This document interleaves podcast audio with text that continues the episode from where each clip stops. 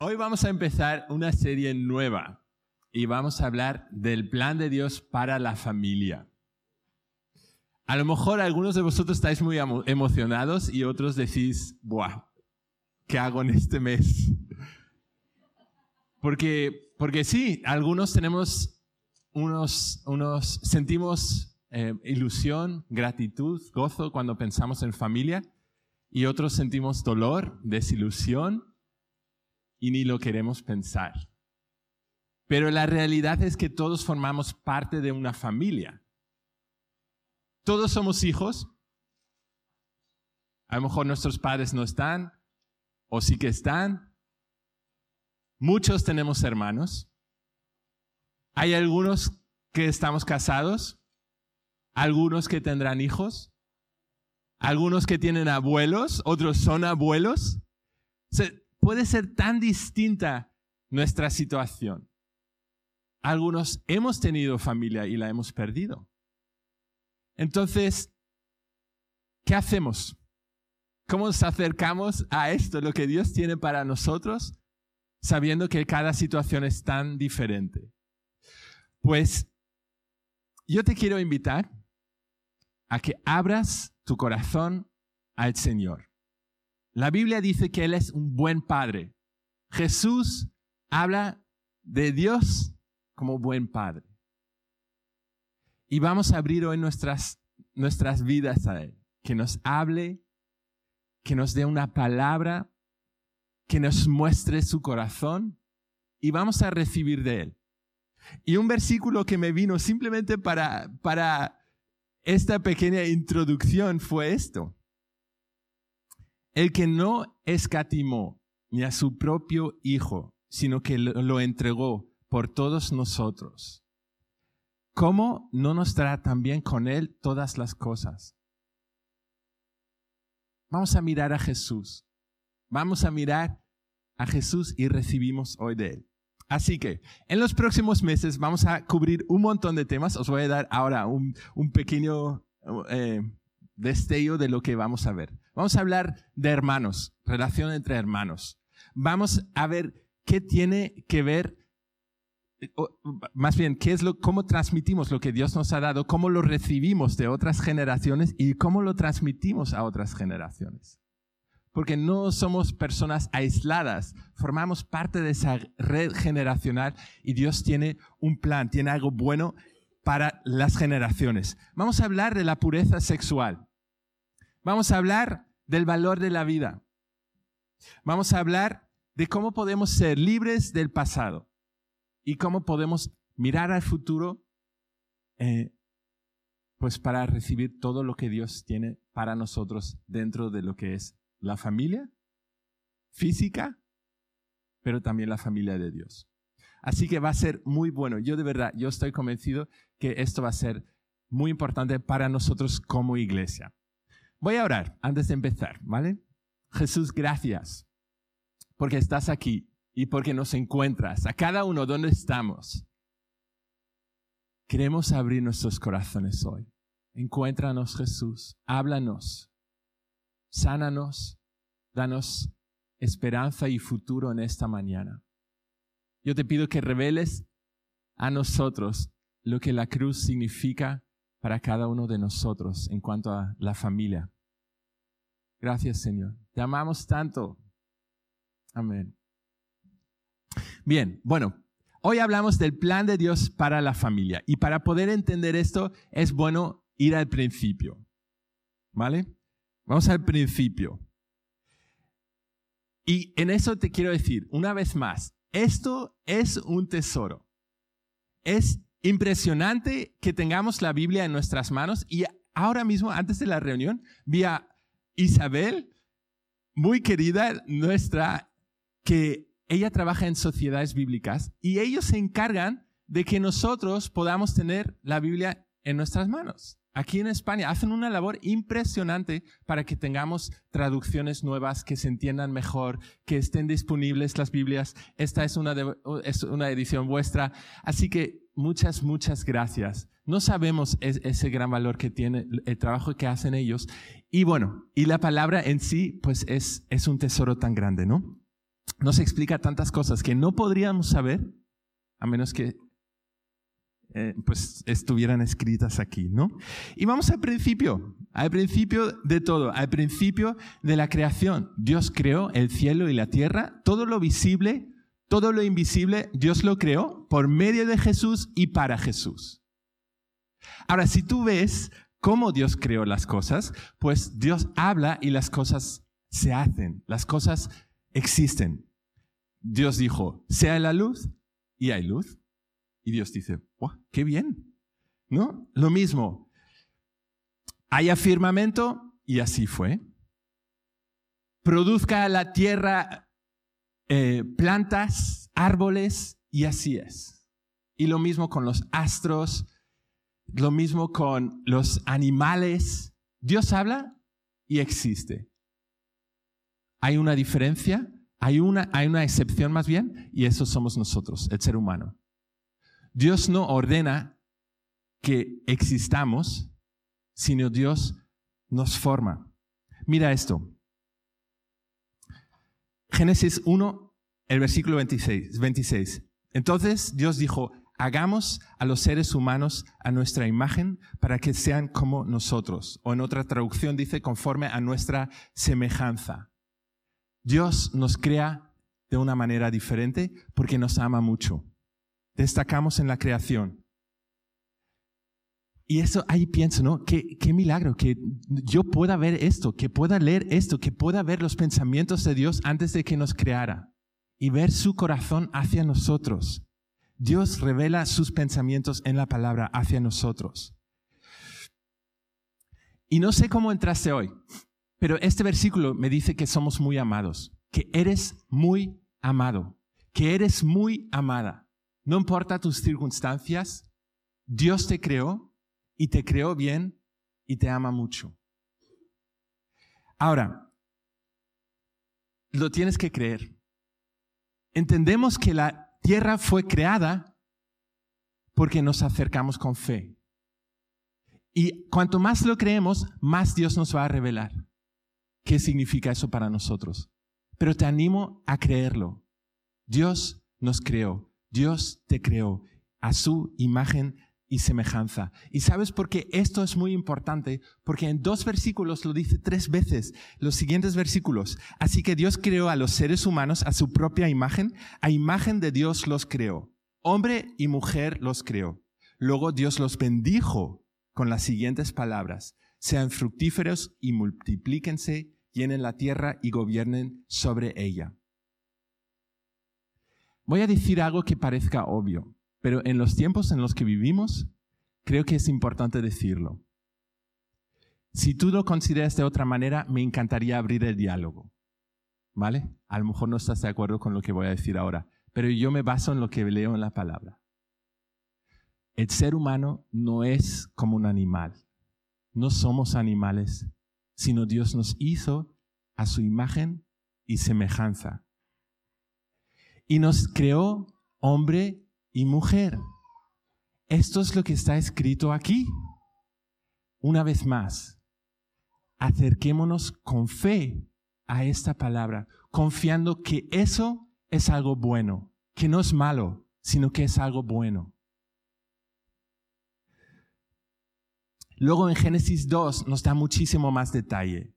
Dios nos formó del polvo, sopló su aliento, el aliento de vida en nuestra nariz. Dios dijo que no estuviera, no, sería, no, es bueno, que no era bueno que el hombre estuviera solo. Y el, el hombre empezó a trabajar y se dio cuenta que no hay nadie parecido a él. Y ahí Dios forma a la mujer. Y luego viene un versículo súper curioso que dice, cuando el hombre deje a su padre y a su madre, que se une a su mujer y los dos serán una sola carne. Adán y Eva no tenían padre ni madre. ¿Por qué dice que es bueno que el hombre deje a su padre y a su madre para unirse a su mujer? Fue escrito para nosotros. Eso nos habla también del corazón de Dios hacia la familia, pero eso ya será para otro día. Podemos decir, bueno, ese es el Antiguo Testamento, pero En, en, los evangelios leemos que Jesús afirma estas mismas palabras. Vamos a Marcos 10, del 6 al 9. Pero desde el principio de la creación, Dios los hizo varón y hembra. Y por esta razón el hombre dejará a su padre y a su madre, y los dos serán una sola carne. Por consiguiente, ya no son dos, sino una sola carne. Por tanto, lo que Dios ha unido, ningún hombre lo separe. Entonces Jesús afirma Génesis. Y si dices, yo creo en las palabras de Jesús, entonces Jesús te dice, aprovecha, ve a Génesis, ve al principio, léelo porque es así. Ahora, aquí Dios establece una cosa, y es el comienzo de la familia, ¿vale? Y es el matrimonio. Un hombre, una mujer para toda la vida. Eso es lo que Jesús aquí está afirmando. Ese ha sido el plan de Dios para la familia. Nuestra realidad puede ser muy diferente. Pero eso no quita un buen plan de Dios. Ahora, tan pronto que Adán y Eva comienzan su vida, entra el pecado. Y con el pecado entra la muerte, el dolor, la destrucción, cosas que antes no estaban. Desde el principio. Pero bueno, voy a decir una cosa en un segundo. Entra el pecado, entra la muerte y la destrucción y poco después esta pareja tiene hijos. Tienen dos hijos y ahí tenemos a la primera familia, ¿no? Adán y Eva, Abel y Caín. Pero desde el principio, esta familia es el blanco de Satanás. Desde el principio, esta familia recibe unos ataques muy fuertes, muy fuertes. El diablo viene para sembrar discordia, robar la unidad, la paz, no solo en la pareja, sino también entre los hermanos. Y nada más comenzando vemos como la envidia, el odio destruye una familia. Esto es, es triste, ¿no? ¿Qué forma de comenzar? ¿Qué forma de comenzar? De aquí la predicación solo puede mejorar.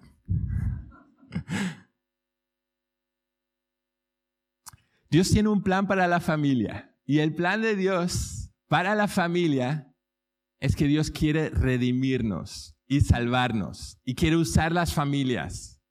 Las familias forman parte del plan de Dios, ¿vale? Y ahora quiero nombrar algunas familias a lo largo de la historia, familias que pusieron su mirada en Dios y permitieron que Dios usara sus vidas para cambiar el mundo entero o una generación entera, ¿vale? Ellos decidieron alinearse con Dios, obedecer a Dios, no importando las circunstancias, y vieron cosas impresionantes. Pensamos en Noé, por ejemplo, pensemos en Noé. Noé, un hombre que vivía en una generación súper corrupta, mala, pero él confiaba en Dios. Él, su mujer, sus hijos y nueras.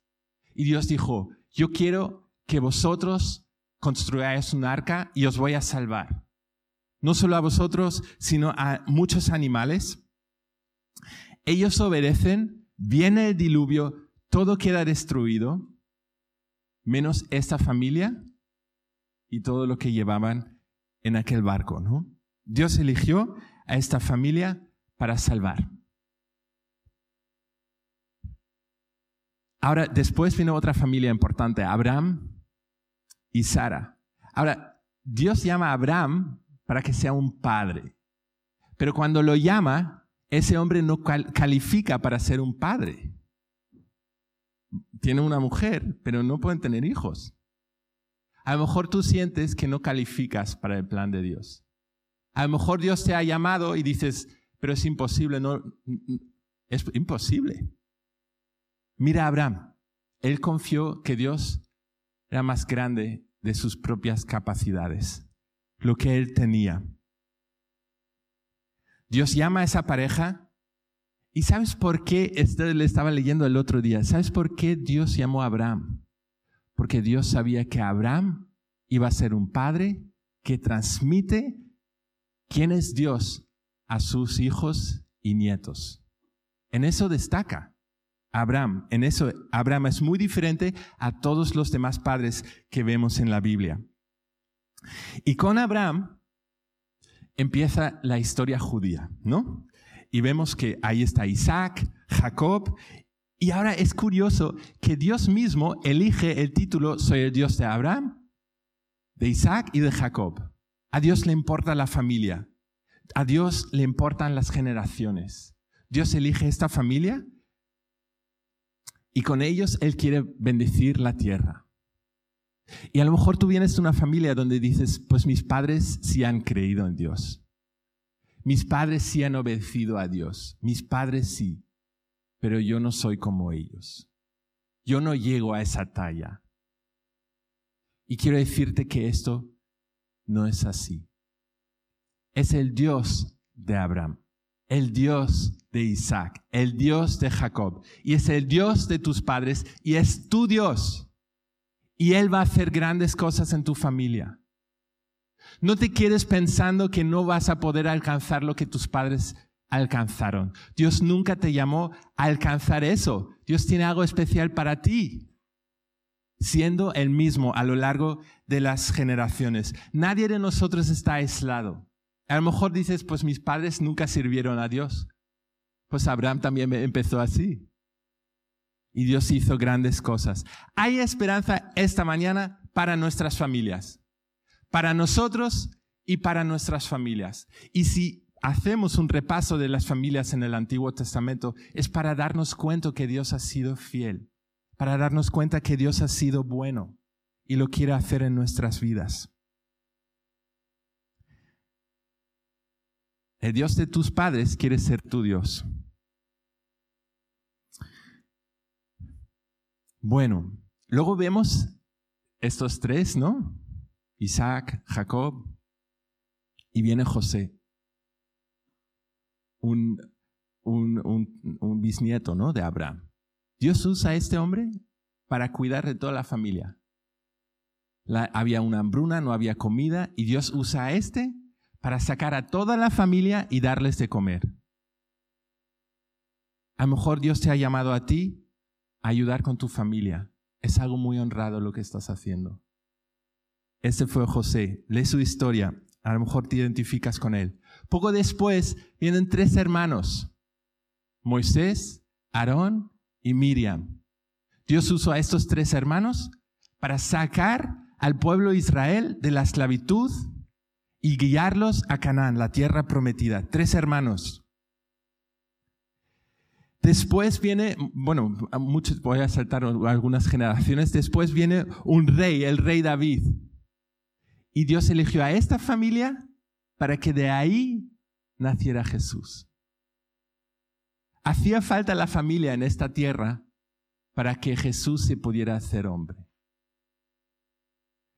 Y este hombre vendría para salvarnos, para restaurarnos, para sanarnos y para gobernar la tierra. No nos olvidemos que Jesús vino la primera vez murió en la cruz, subió al cielo y volverá pronto.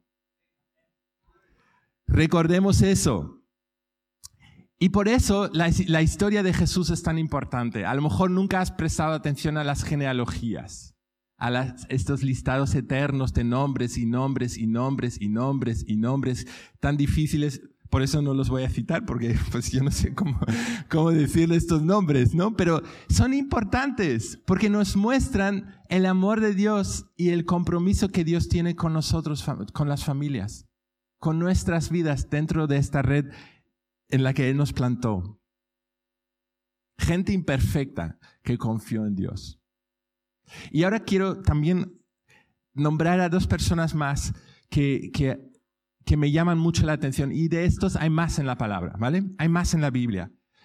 Pero está una Rakab, una mujer extranjera, una mujer, su vida estaba hechos en pedazos, quebrantada,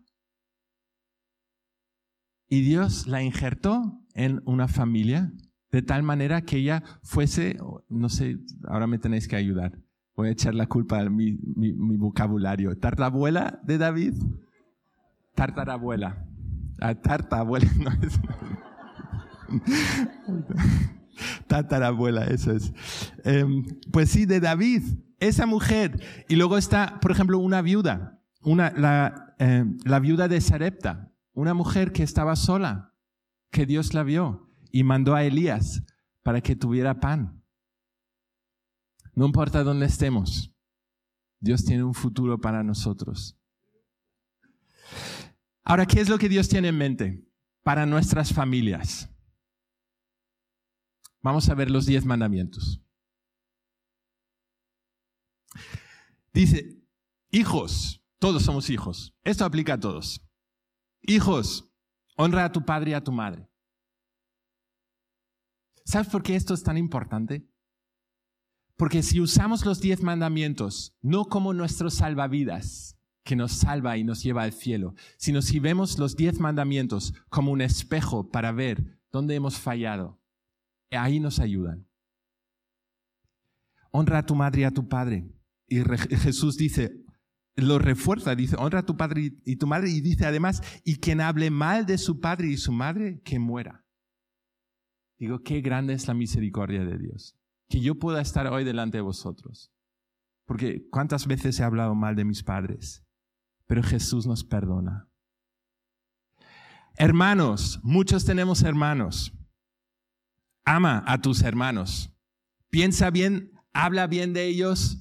No guardes rencor contra ellos. Es más, hay un salmo que dice que los hermanos vivan en armonía. Qué delicia, qué bueno es cuando hermanos viven en, armonía. Y yo pienso, la verdad que eso es un milagro, ¿eh? cuando, eh, cuando hay armonía entre hermanos. Es algo divino y realmente es algo muy, muy bonito. Yo creo que hay pocas cosas que disfrutas tanto como de ver a hermanos que se llevan bien, que se ayudan, que apuestan los unos por los otros. Eso es lo que Dios tiene para nosotros. Ahora, nuestra vida a lo mejor no se parece a eso. Pero eso es lo que Dios tiene para nosotros. Que perdonemos, que amemos, que pasemos la ofensa, que busquemos la reconciliación. Maridos y mujer. Ahora mira, yo me voy a enfocar en los maridos. Ya vendrá una mujer para predicar a las mujeres, ¿vale? Pero aquí dice, maridos, no, no seáis ásperos con las mujeres, con tu mujer, ni duro, trátala con amabilidad. Ama a tu mujer como, amas, como te amas a ti mismo. No cometer adulterio, sino valorar la fidelidad en el matrimonio. Eso es lo que Dios tiene para el matrimonio. Qué bonito, ¿no? Las mujeres, sí, sí, qué bonito. Te digo, para nosotros los hombres eso también es bonito. Eso es una, pasada. Es lo mejor que podamos vivir.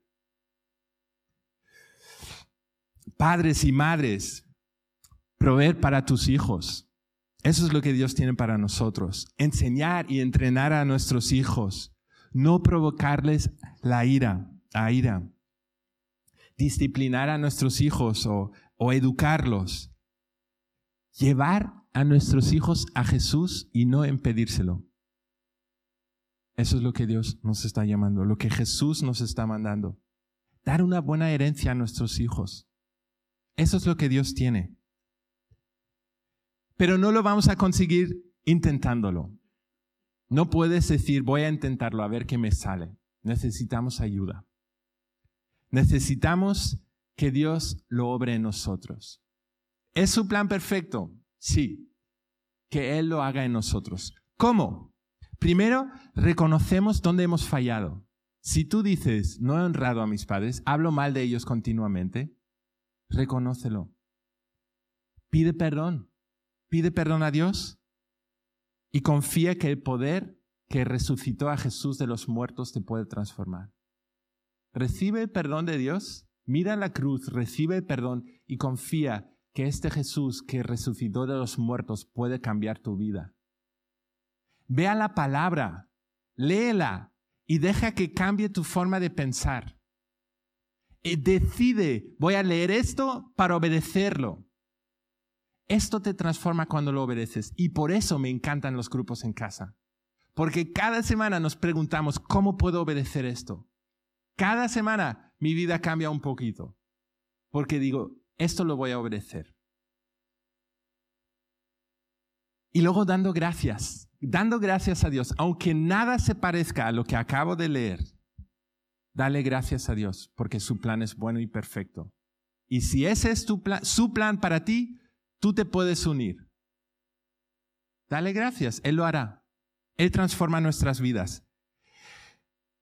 Medito en los diez mandamientos porque me ayudan eh, cuando es como una luz que se enciende y me mira como, ¿dónde voy? ¿Cómo voy? Si voy bien o voy mal. Por ejemplo, honra a tu padre y a tu madre. En mi caso personal, en mi caso personal, yo me he dado cuenta que para honrar a mis padres tengo que llamarlos a menudo. En mi, caso, es algo que Dios me mostró a mí. Los llamo a menudo y veo que es el mayor regalo que les puedo hacer. Mira los diez mandamientos y pregunta a Dios, Señor, ¿cómo, cómo, cómo voy a honrar a mis padres? ¿Qué, qué piensas tú que sería bueno? Y os voy a dar algunos ejemplos de mi vida, ¿vale? Cómo Dios ha cambiado mi vida. Para mí, amar a mi hermano significa o significaba dejarle usar mis cosas. Usa lo que necesites. Todo es tuyo. Eso para mí ha sido difícil, ¿eh? Dejar de criticarlo. Honrar a mis padres significaba para mí aceptar su consejo reconocer que han logrado muchas cosas buenas. Y también les debo mucho en mi propia vida. Amar a mi mujer, ayer estábamos hablando y pregunté a, Nidia, ¿dónde la palabra me ha cambiado? ¿Dónde he cambiado yo en los últimos años? Una de las cosas donde Dios me ha cambiado a mí es dejar de darle consejos a Nidia. Y puede ser algo, la primera vez que me di cuenta es cuando le dije cómo cortar una manzana.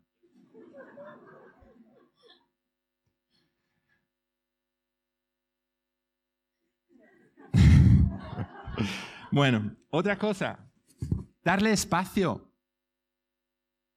Darle espacio. Si ella necesita pensar, si ella necesita procesar cosas, darle su espacio. Amar a mis hijos significa que aquí en el púlpito no hablo de ellos. Bueno, algunos sabrán de lo que hablo, pero yo no quiero hablar de ellos, porque no quiero que vean esas prédicas y me dirán, contaste todos nuestros secretos en público. Y eso incluso significa en las conversaciones que yo tengo con, con otra gente, ¿no? De no contar sus secretos. Otra cosa es tomarlos en serio, escucharlos cuando me cuentas sus sueños o, sus planes, ¿no? Pero todo esto lo sé porque aquí está escrito y porque yo he dicho al Señor, ayúdame a aplicar esto a mis circunstancias. Las tuyas pueden ser tan distintas pero no quita que esta palabra va a transformar tu familia. Y si tú le pides al Señor que tu vida y tu familia se parezca a su plan perfecto, que Él lo va, a obrar en ti y en tu familia. Ahora, ¿qué dice Jesús de la familia? Jesús afirma los mandamientos, dice que todo lo que la ley y los profetas dijeron fue bueno y es así, no lo contradice de ninguna manera. Y que esto sigue siendo la guía para nosotros, para animar y bendecir a nuestro entorno.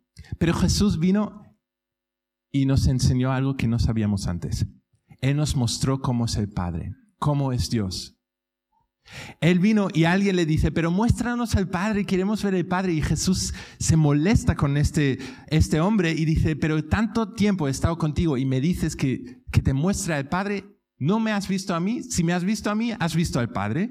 Entonces, cuando, mira, esto para mí me ha cambiado la vida, ¿eh? El Evangelio de Juan. Juan es una persona muy importante de estudiar, porque Juan habla mucho de Jesús, habla mucho del Espíritu Santo y habla mucho de, eh, del Padre, de los tres. Juan es él, el Evangelio de Juan es donde, donde Jesús dice eso, has visto a mí, entonces has visto al Padre. En otras palabras, mira todo lo que Jesús hizo y ves cómo es el Padre.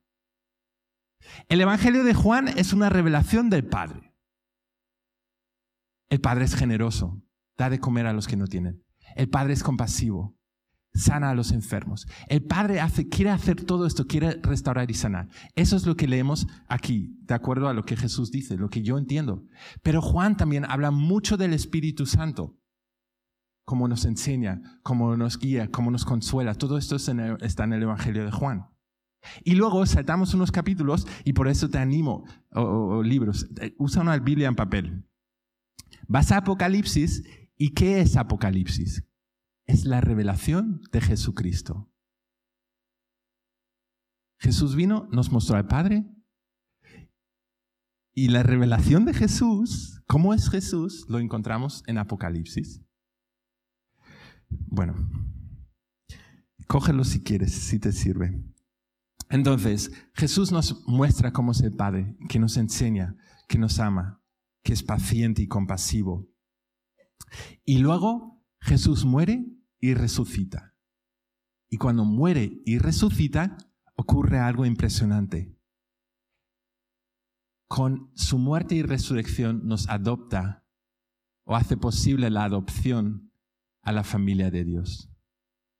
Primero nos habla del Padre y luego hace posible que seamos parte de la familia del Padre. Mira en Efesios 1:5. Dios decidió de antemano adoptarnos como miembros de su familia al acercarnos a sí mismo por medio de Jesucristo. Eso es precisamente lo que quería hacer y le dio gran gusto hacerlo. Qué bonito, ¿no? Le dio gran gusto adoptarnos. Le dio gran gusto que tú fueses parte de su familia. Qué bonito, qué bonito, qué corazón de padre. Y ahora alguien que alguien me diga que Dios es malo. Dios es tan bueno. Y esto está escrito aquí, de verdad. Estaba pensando, le doy un beso a mi Biblia. es, que, es que es tan bonita. Si crees que Jesús murió por tus pecados y resucitó, estás dispuesto a cambiar de rumbo. Si estás dispuesto a cambiar de rumbo, puedes ser parte de la familia de Dios. Eso es, cree, arrepiéntete y bautízate. Y serás parte de la familia de Dios. Mediante la fe Dios nos adopta. Entonces, la iglesia no es un edificio, como bien vemos, la Biblia, eh, perdón, perdón, la, iglesia no es una organización, sino es la familia de Dios. El creador del universo es nuestro Padre y nosotros somos sus hijos, somos hermanos de Jesús, coherederos con Jesús. Por eso la parte de la herencia es importante, porque eso destaca. Solo, te, solo, solo es un privilegio que solo los hijos pueden tener. Eso nos da esperanza a enfrentar esta vida. Entonces, ¿cómo seguimos desde aquí? Ser parte de la familia de Dios sí viene con muchos privilegios, pero también con responsabilidades. Y una de las responsabilidades es que decidamos obedecer a nuestro Padre, a nuestro Padre celestial. buscando la voluntad de Dios para nosotros y para nuestras familias terrenales. ¿Tú alguna vez has preguntado a Dios cuál es su voluntad con tu familia? O sea, con tus padres, en el trato con tus padres, en el trato con tus hijos, en el trato con tus hermanos. Señor, ¿qué, qué quieres hacer aquí? Y sobre todo, si las cosas no están bien, yo te invito a que preguntes a Dios, ¿cuál es tu voluntad aquí? ¿Cómo quieres restaurar esto? Claro, eso supone que tú y yo queramos, ¿no? Porque a veces es más fácil decir, no quiero hablar con ellos, no voy a hablar más con ellos. Pero es difícil que se haga la voluntad de Dios en una relación cuando cortamos los vínculos. Pero Dios quiere hacer algo bueno. Y si tú lo invitas, Él te va a mostrar Nuestras actitudes cambian cuando formamos parte de la familia de Dios. De repente encontramos que hay disposición de perdonar en nuestros corazones.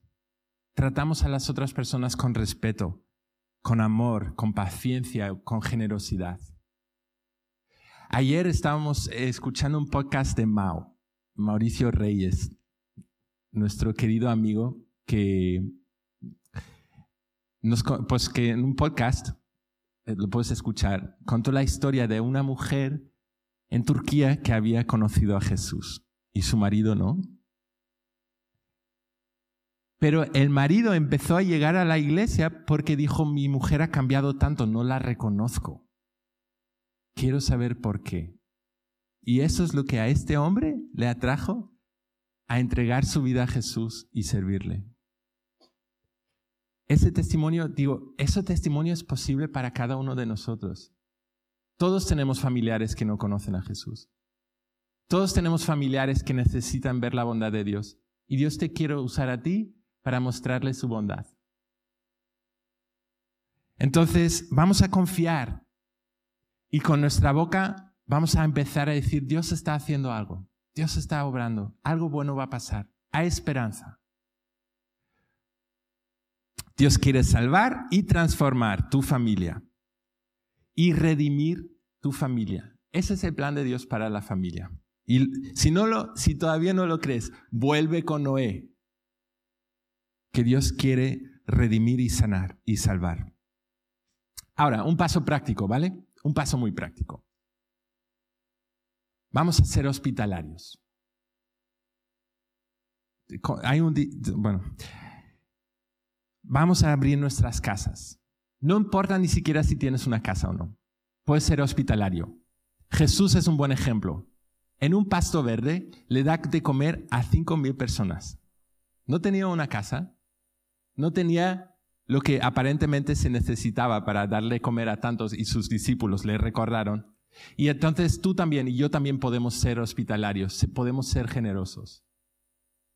Ofrecemos lo que tenemos, damos gracias por lo que tenemos y compartimos lo que tenemos. Y mientras vemos cómo Dios multiplica y hace que alcance.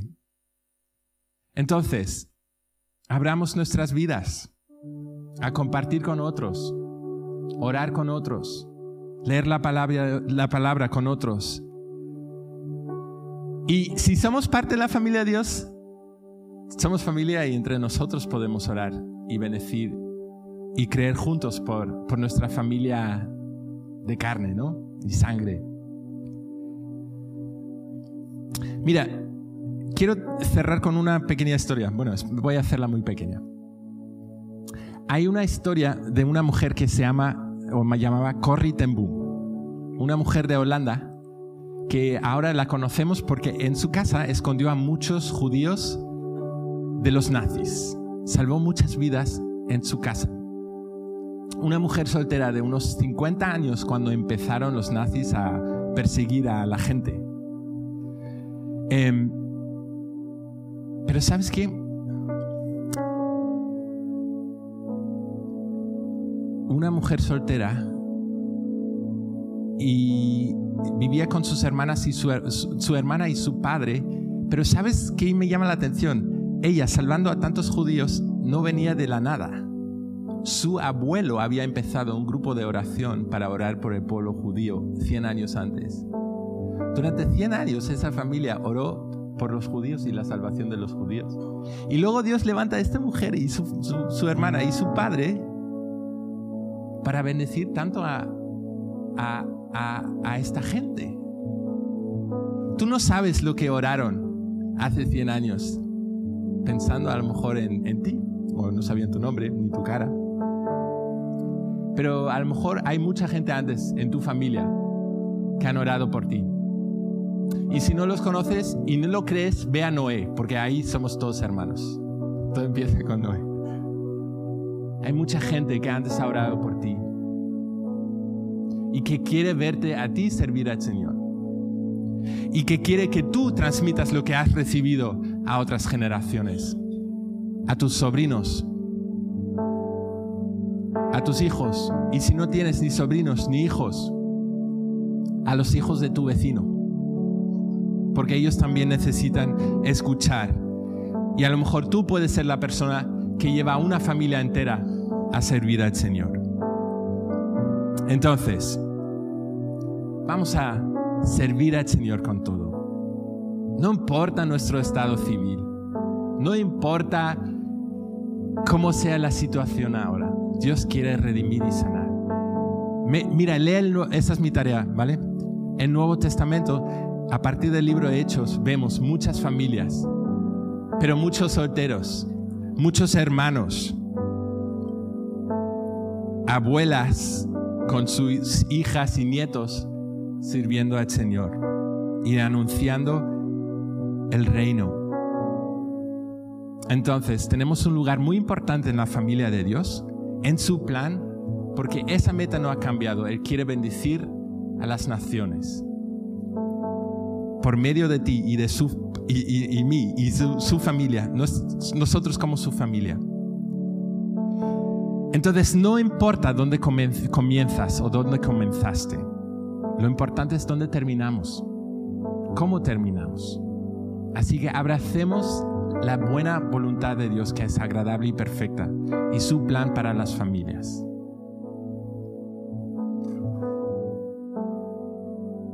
Pues em, si quieres responder, ponte de pie, ven aquí, oramos juntos. Gírate y habla con el que está a tu lado y, y dile lo que está en tu corazón. Vamos a terminar esta reunión levantando nuestras vidas delante del Señor con todo lo que Dios te ha hablado esta mañana. Dile gracias, ayuda, muéstrame más.